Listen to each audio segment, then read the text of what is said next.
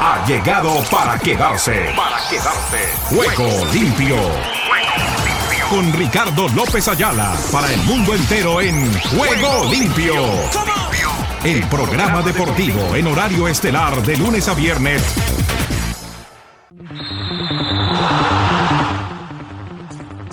¿Qué tal amigos? Amigas y oyentes de Juego Limpio, el programa deportivo para Iberoamérica y el mundo. ¿Qué tal? ¿Qué tal? ¿Qué tal? Bueno, aquí estamos. Este amigo de ustedes, Ricardo López Ayala, ya está listo y dispuesto para contarles todo lo que está sucediendo en materia deportiva, porque hay mucha actividad. Ayer hemos tenido Copa Libertadores de América, hemos tenido Copa Sudamericana, hubo béisbol, tuvimos eh, novedades del fútbol internacional, movimientos que ya tenemos para clarificarles.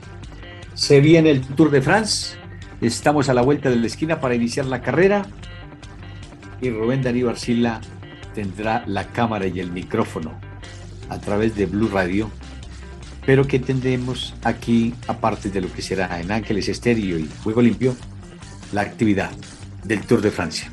No nos podíamos quedar atrás y aquí estamos. Nos vamos con nuestro espacio arrancando de la siguiente manera y él voy contando cositas, novedades. Bienvenidos.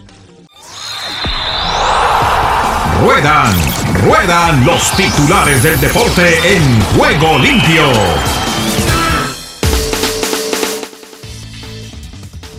Aquí estamos para presentarles nuestros titulares. En el fútbol sala, el español Miguel André Moreno, nuevo seleccionador de Países Bajos de Holanda, hasta el 2026. En el fútbol americano, equipos de Tochito NFL de México, Panamá y Brasil van a los Juegos del Mundiales. China suma dos nuevos oros y da un nuevo paso hacia el pleno en los saltos mundiales de Budapest en la natación. Duplantis logra la mejor marca de todos los tiempos al aire libre 6.16 en el atletismo de Estocolmo. En waterpolo, Estados Unidos y Hungría pelearán por el oro. Igualmente en el atletismo, el brasileño Dos Santos da un golpe de autoridad dos semanas del Mundial. Camacho Quinn encadena su segundo triunfo consecutivo en la Liga del Diamante, el atletismo de Estocolmo.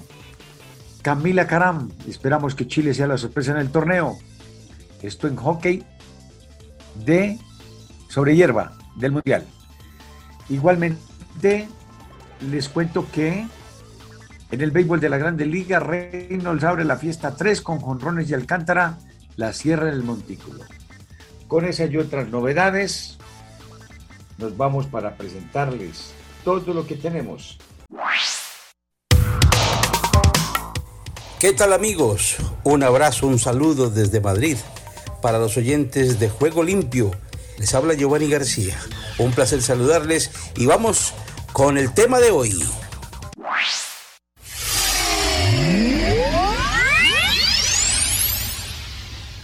¿Qué tal amigos? Varias consideraciones por hacer. Primero, saludarles, darles las gracias por estar aquí en García Deportes, darle clic a la campanita de me gusta y acompañarnos siempre con la suscripción, con estar con nosotros, con visualizar nuestro comentario cada semana del fútbol internacional.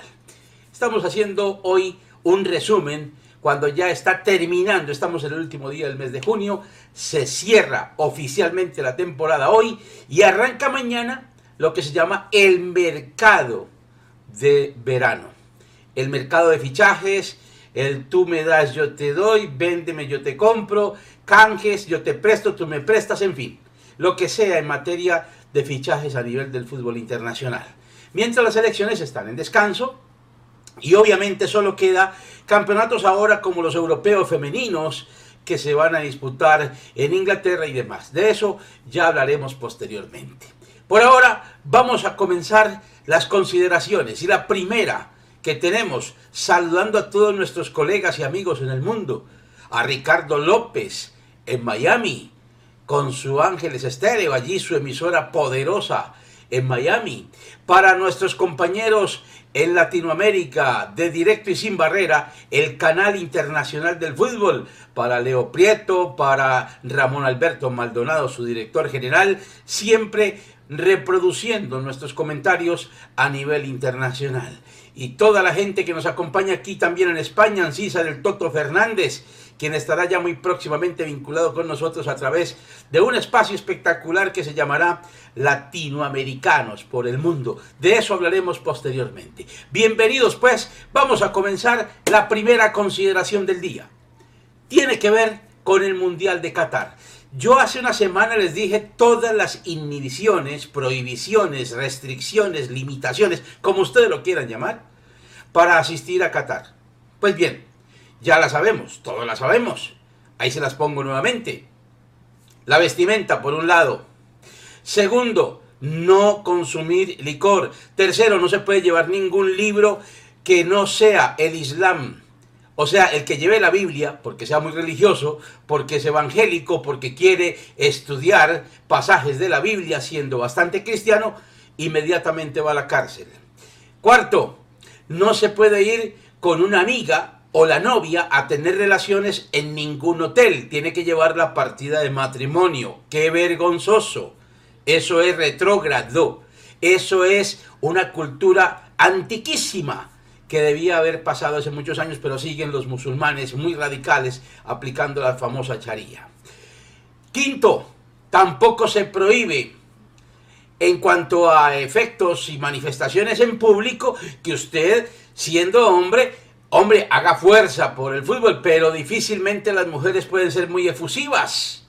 Por ejemplo, aquellas que van vestidas muy insinuantes, las brasileñas, ustedes han visto en los mundiales, ¿no? Chicas muy bien maquilladas, pero muy insinuantes y demás, dándole color y atractivo a lo que es la hinchada del fútbol. No se permite, eso está prohibido. Seguimos.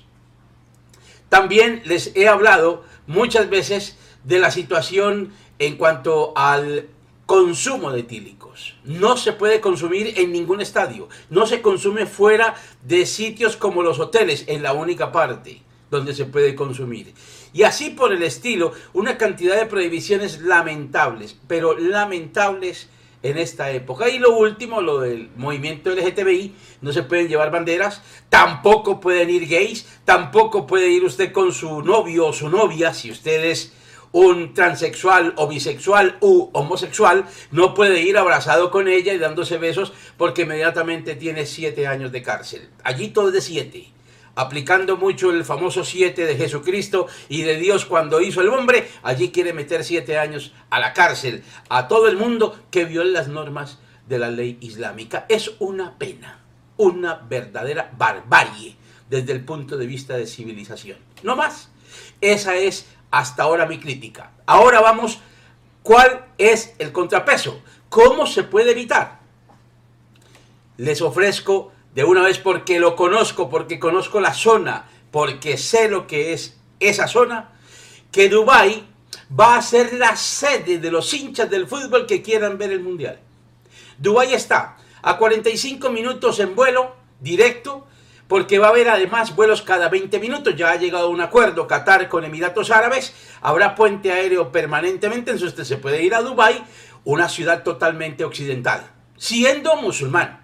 Pero le permiten libertad religiosa, puede consumir licor en determinados lugares, no andar con la botella en la mano, pero sí puede ir a sitios, hay bares, hay licoreras donde venden especialmente el licor Puede ir con su novia o con su amiga, usted verá, eso es problema suyo, si entra al hotel o no entra con la que quiera. Puede ir a las playas en vestido de baño, las mujeres pueden andar con bikini, difícilmente en Qatar se permite. Puede también usted manifestarse si es gay o no es gay.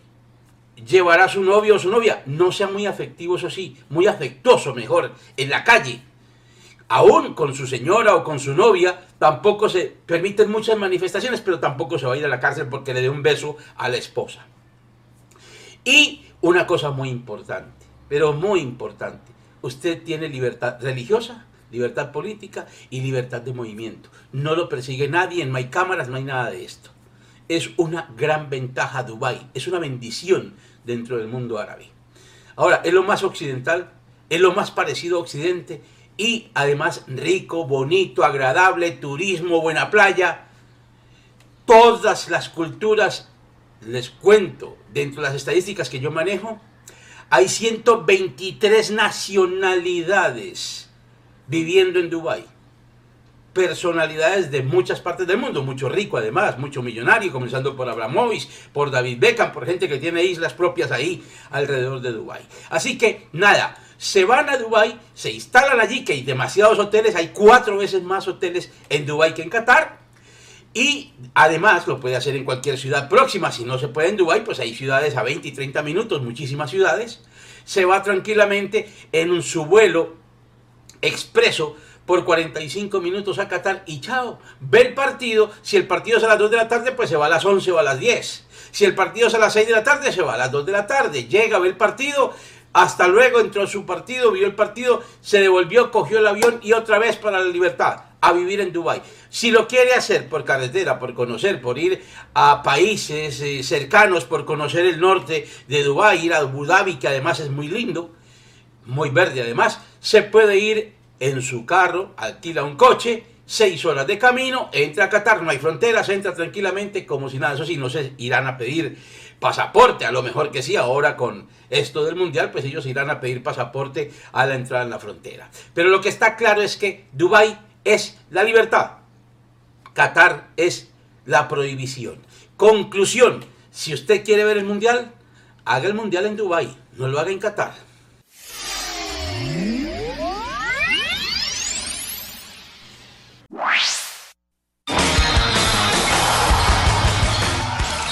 Ahora todas las noticias de todos los deportes en juego limpio. La selección de Brasil se mantiene al frente de la clasificación mundial de la FIFA por delante de Bélgica, mientras que Argentina sube al podio y España arrebata el sexto puesto a Italia. Ángel Mena y Byron Castillo de León y Félix Torres del Santos Laguna se jugarán en el torneo de Apertura 2022 del fútbol mexicano sus cartas para acudir al Mundial Qatar 2022 con la selección ecuatoriana. El Inter de Miami apuesta por la estrategia del marketing español para disparar sus ingresos. El club de David Beckham contrató a Víctor Oliver, el anterior director de estadio y de ingresos del Barcelona, para dar un paso más en el ambicioso proyecto deportivo. El entrenador del Real Madrid, Carlo Ancelotti, que a 31 de agosto del 2021 tenía una deuda de 1.4 millones con Hacienda de España, ha salido de la lista de morosos publicada por la agencia tributaria en la que figuran los contribuyentes con deudas superiores a 600 mil euros al 31 de diciembre del año pasado. El Nacional buscará este viernes una nueva victoria para mantenerse en la cima del Grupo B del torneo intermedio y de la tabla anual acumulada del Campeonato Uruguayo en una etapa en la que el Peñarol intentará levantar cabeza luego de caer en dos de sus últimos tres partidos. Barcelona anunció la venta por 207.5 millones de euros del 10% de los derechos televisivos de la liga durante los próximos 25 años al fondo de inversión estadounidense Six X3. El centrocampista argentino Javier Pastore y el jugador Omar Mascarelli, futbolistas con los que el Elche está en negociaciones para su continuidad en el club, concluye su compromiso contractual con la entidad sin que se haya alcanzado un acuerdo. La Juventus se despidió del español Álvaro Morata y del argentino Paulo Dybala, que finalizan contrato este 30 de junio y no continuarán vistiendo la camiseta del conjunto turinés la próxima campaña. El futbolista más caro de la historia del fútbol, el brasileño Neymar y su club del Paris Saint-Germain se dirigen a un divorcio tras cinco años de tumultuosa relación. El proceso se prevé complejo por la falta de candidatos a asumir la alta ficha del delantero. El Chelsea podría ser uno de ellos. El australiano Nick Kyrgios se exhibió rumbo a tercera ronda con una de sus mejores actuaciones de los últimos tiempos, con 50 golpes ganadores, para eliminar al serbio Filip Krajinovic 6-2, 6-3, 6-1. La española Garbiñe Muguruza pidió disculpas por su temprana derrota en Wimbledon, donde cayó en primera ronda. Estos últimos meses han sido muy duros lidiando con derrotas, frustración y presión, dijo Muguruza. La selección española femenina de waterpolo peleará por la quinta plaza en los Mundiales de Budapest tras imponerse por un contundente 5 a 18 a Francia. El jardinero Brian Reynolds brindó una exhibición de poder, disparó tres cuadrangulares y remolcó seis carreras para liderar la victoria de los Piratas de Pittsburgh en su visita a los Nacionales de Washington. El juego terminó Nacionales 7, Piratas 8. El diestro dominicano Sandy Alcántara continuó con su gran desempeño en las grandes ligas y lanzó la ruta completa, permitiendo dos carreras limpias y ponchando a tres rivales para que los Marlins de Miami dejaran sin premio a los Cardenales de San Luis. El juego terminó Cardenales 3, Marlins 4. El japonés Shohei Ohtani ponchó a 11 bateadores en 5.2 capítulos y cargó con la victoria de los Angelinos de Los Ángeles, quienes defendieron su casa ante los Media Blanca de Chicago. El juego terminó Angelinos 4, Media Blancas 1. El veterano derecho Justin Barlander lanzó 8 episodios sin permitir libertades, ponchó a 6 bateadores y cargó así a los Astros de Houston, que conquistaron su serie de dos partidos con los Metros de Nueva York. El juego terminó Metro 0, Astros 2. Giancarlo Stanton conectó un vuelo cerca de tres carreras y Aaron Judge logró uno de sus anotaciones para que los Yankees de Nueva York vencieran viniendo de atrás a los Atléticos, un triunfo con el que barrieron su serie de tres partidos contra el equipo de Oakland. El juego terminó Yankees 5, Atléticos 3 carreras. Los marineros de Seattle derrotaron a los Orioles de Baltimore con una notable actuación del jardinero dominicano Julio Rodríguez que envió la pelota fuera del parque y produjo tres carreras. El juego terminó Marineros 9, Orioles 3.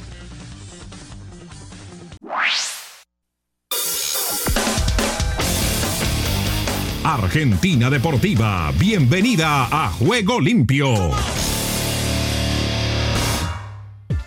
¿Qué tal Ricardo y amigos de Juego Limpio? Bienvenidos a la información deportiva desde el sur del continente, aquí en la República Argentina. Comenzamos hablando del partido entre Vélez Arfield y River, donde Vélez le jugó a River con autoridad y se quedó con la ida. Con un gol de penal de Hanson a los 15 minutos del primer tiempo, Vélez se impuso 1 a 0 en Liniers. Armani fue figura, River puso a sus refuerzos pero no conectó. Este era un duelo estratégico porque Vélez fue mucho más que River y le cortó los circuitos, fue punzante en el ataque, no falló desde los 12 pasos y hasta terminó convirtiendo en figura a Franco Armani. Con esos elementos logró quedarse con el primer chico ante el equipo de Marcelo Gallardo y llega mejor parado a la revancha del próximo miércoles en el Monumental. Escuchemos a José Luis Chilaver que analizó el triunfo de Vélez. Bueno, River apretó mucho en el primer tiempo, apenas empezó, pero después se quedó. Después Vélez en el segundo tiempo salió al revés, presionó más. Eh, después al final se quedó River y Vélez tuvo las opciones. Pero bueno,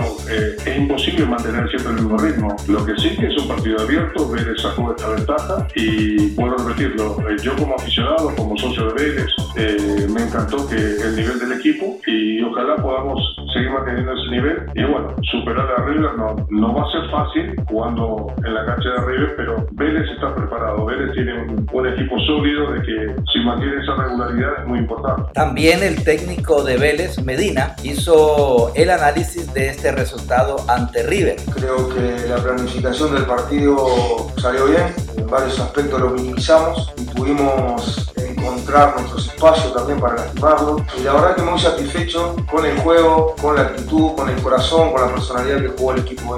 La verdad que me identifiqué mucho con, con el juego, porque jugamos ante un gran rival, uno de los mejores de Argentina y de Sudamérica, y plantamos cara, plantamos condiciones. Eh, creo que, el resultado fue un poco corto para, para, lo, que, para lo que se vio, eh, pero en líneas generales me voy satisfecho y un agradecimiento enorme a los jugadores por, por todo lo que ofrecieron. Y ahora se viene un mercado de pases bastante intenso. Uno de ellos, Lanús, se refuerza con dos jugadores extranjeros. Tras la salida de José Manuel López y Alexander Bernabé, Lanús contrató al defensor colombiano Felipe Aguilar y al volante paraguayo Iván Casal. Cara al encuentro que tendrá Banfield con Boca Junior, iría con tres cambios a la bombonera para enfrentar a Boca el viernes próximo a las 21.30 en el partido por la sexta fecha de la Liga Profesional que será arbitrado por Darío Herrera, lo que definirá mañana el entrenador Claudio Vivas en los trabajos tácticos de pelota detenida en Luis Guillón. Las tres variantes serían el ingreso de Luis del Pino Mago, Alejandro Cabrera y Julián Ezeiza. Y hablando de Copa Libertadores, en Paraguay,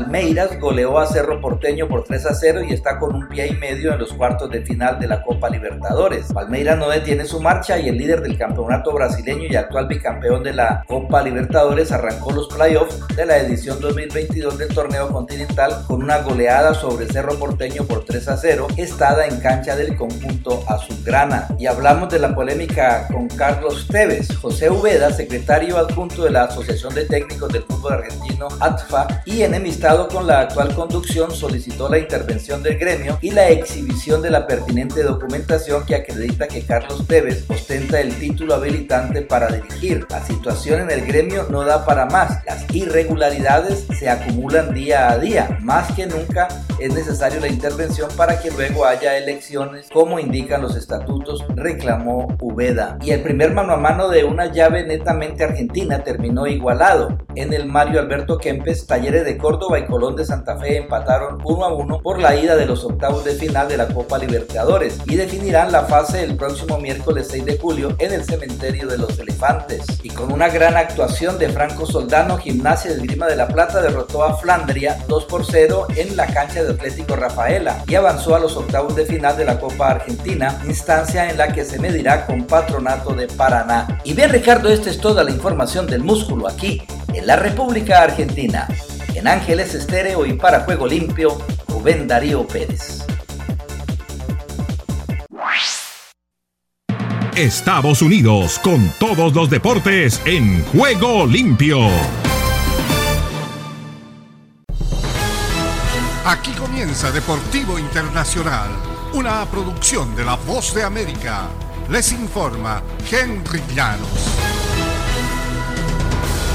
La agencia libre del baloncesto de la NBA comenzará hoy jueves eh, para los equipos que podrán empezar a negociar a partir de las 6 de la tarde con jugadores sin contrato, aunque en realidad la agencia libre y algunos cambios de pretemporada ya comenzaron. James Harden declinó el miércoles su opción de 47 millones de dólares para la próxima campaña con Filadelfia y se convirtió en agente libre, pero le informó al equipo que tiene intención de quedarse con un nuevo acuerdo que le dé flexibilidad a los 76ers para firmar otros jugadores este verano, de acuerdo con una eh, persona al tanto de la situación y que habló con la prensa en condición de anonimato, debido a que ni Harden ni los 76ers confirmaron públicamente los planes. La decisión de Harden ocurrió casi de manera simultánea con otros importantes movimientos de la agencia libre. En el tenis internacional, Novak Djokovic se instaló en la tercera ronda de Wimbledon tras aplastar ayer miércoles 6-1, 6-4, 6-2 a Tanasi Kokinakis en busca de su cuarto título consecutivo en el All England Club Djokovic ha redondeado una de sus mejores actuaciones del año al despachar a su rival australiano en un expedito trámite de dos horas en la cancha central. El noruego Casper Ruud, quien sucumbió a Nadal en la final del Abierto de Francia a comienzos de mes, se convirtió en el séptimo jugador de los primeros once del ranking de la ATP que queda fuera de la cita de Grand Slam en el césped, ya sea por una temprana derrota, el coronavirus o un veto. Ruth capituló 3-6-6-2-7-5 ante el francés Hugo Humbert en la segunda ronda. Y en el ambiente del automovilismo internacional, Nelson Piquet se disculpó ayer miércoles con Lewis Hamilton por el lenguaje racista que utilizó para referirse al siete veces mundialista. Piquet, tres veces campeón de la Fórmula 1, dijo que fue torpe al proferir un término sobre el piloto de Mercedes y que puede ser considerado racista. Piquet dijo que no tuvo la intención de ofender. El brasileño de 69 años ha sido muy criticado esta semana por los comentarios en portugués que hizo en noviembre en un podcast. Empleó la expresión neguiño, negrito en portugués al referirse a Hamilton. Lo que dije fue torpe y no voy a defenderlo, pero aclararé que ese término empleado es uno que se ha utilizado amplia e históricamente de manera coloquial en el portugués brasileño como sinónimo de hombre o persona, dijo. Y hasta aquí, Deportivo Internacional, una producción de La Voz de América. Solo un minuto. En medio del dolor, Job dijo, ¿Aceptaremos solo las cosas buenas que vienen de la mano de Dios y nunca lo malo? Incluso las adversidades y el dolor tienen un lugar en el plan del Señor para cada creyente. Pasar por lo que a veces llamamos la experiencia del valle nos prepara para ser de bendición y aliento. Pero primero debemos aceptar que Dios ha permitido la adversidad en nuestra vida y luego decidir aprender de ella. Dios es el Señor de nuestra vida y tiene derecho a usarnos como consoladores y alentadores para quienes nos rodean. Como sus siervos debemos estar dispuestos a hacer su voluntad incluso cuando nos duela. No desaproveche su propio sufrimiento. Por el contrario, úselo para la gloria de Dios. Si deseas tener esta parte del programa, escribe a Juego Limpio y arriba el ánimo.